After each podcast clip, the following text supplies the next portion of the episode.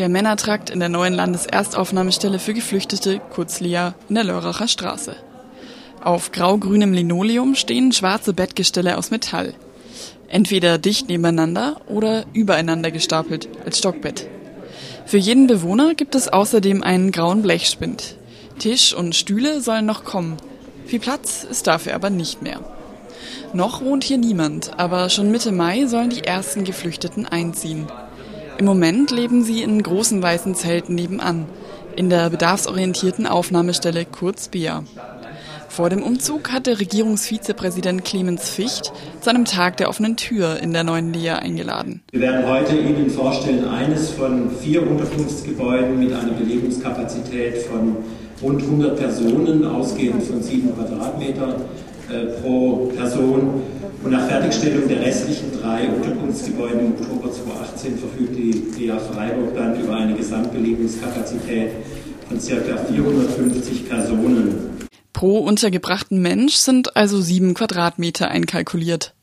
Sollten die Flüchtlingszahlen aber wieder stark ansteigen, könnten die Zimmer auch mal voller werden. Das erklärt der Leiter der Einrichtung, Dora. Er wirkt etwas angespannt. Viele BesucherInnen nutzen den Tag der offenen Tür, um Fragen zur Unterbringung zu stellen und die sind längst noch nicht alle geklärt.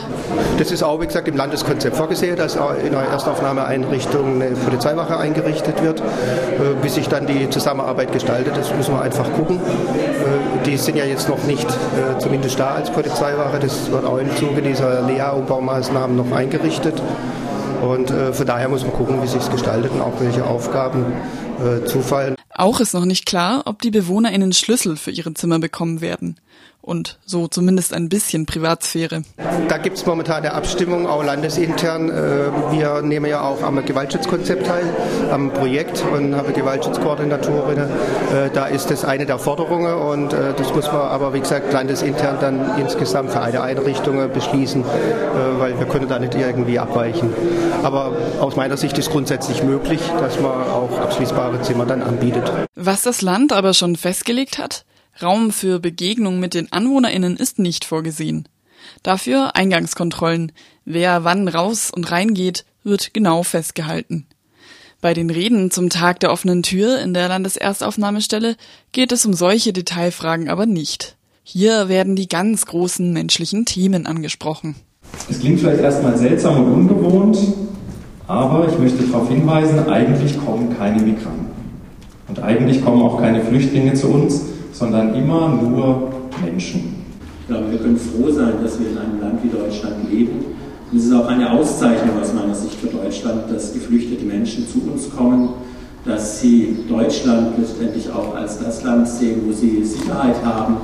Gleichgültig, ob das jetzt aus, aus Kriegssituationen oder aus wirtschaftlichen Situationen kommt. Ich glaube, es ist nie einfach für einen Menschen, seine Heimat aufzugeben und in ein für ihn fremdes Land gehen zu wollen.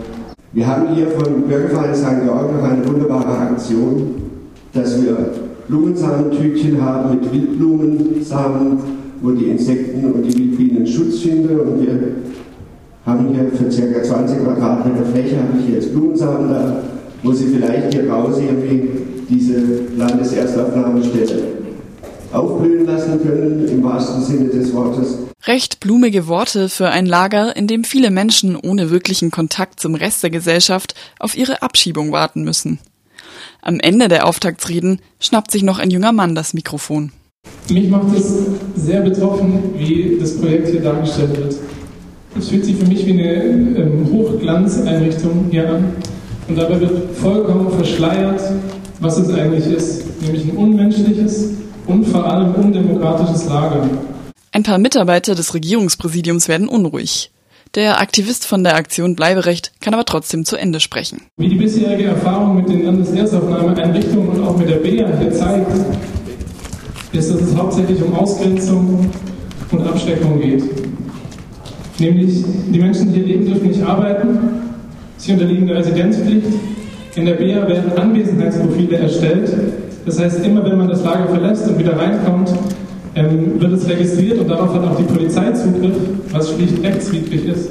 Residenzpflicht, keine Arbeitserlaubnis, das sind die Bedingungen für Geflüchtete in Landeserstaufnahmestellen. Bis zu sechs Monate können sie hier untergebracht werden. Menschen aus Ländern, die von der Bundesregierung als sichere Herkunftsländer eingestuft wurden, sogar noch länger. Nein, natürlich nicht. Nach den Reden steht eine Gruppe von Frauen nachdenklich vor dem Männertrakt der LIA. Sie engagieren sich ehrenamtlich in anderen Flüchtlingsunterkünften in Freiburg.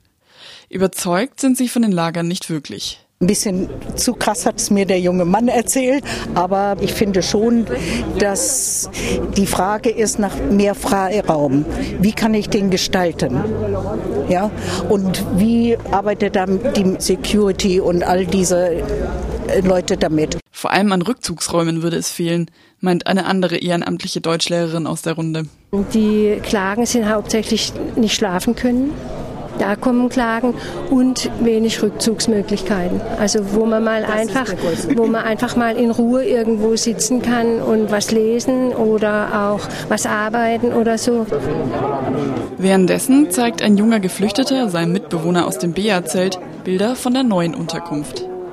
Drüben in den Zelten habe er manchmal kaum schlafen können, weil es so heiß wird. Sein Eindruck von der neuen Unterkunft? Naja, wenigstens ein Gebäude. Ah, bon, tu vois que dans l'autre côté, on est, on, est, on est dans une temple. Ce n'est pas un bâtiment. Mais ici, c'est un bâtiment. Le bâtiment est différent par rapport au temple. Vielleicht ist das auch ein ganz gutes Fazit zur neuen Landeserstaufnahmestelle in der Lörracher Straße insgesamt. Letztlich sind es nur Gebäude, das Problem ist viel größer und liegt in einer Asylpolitik, die immer unmenschlicher wird.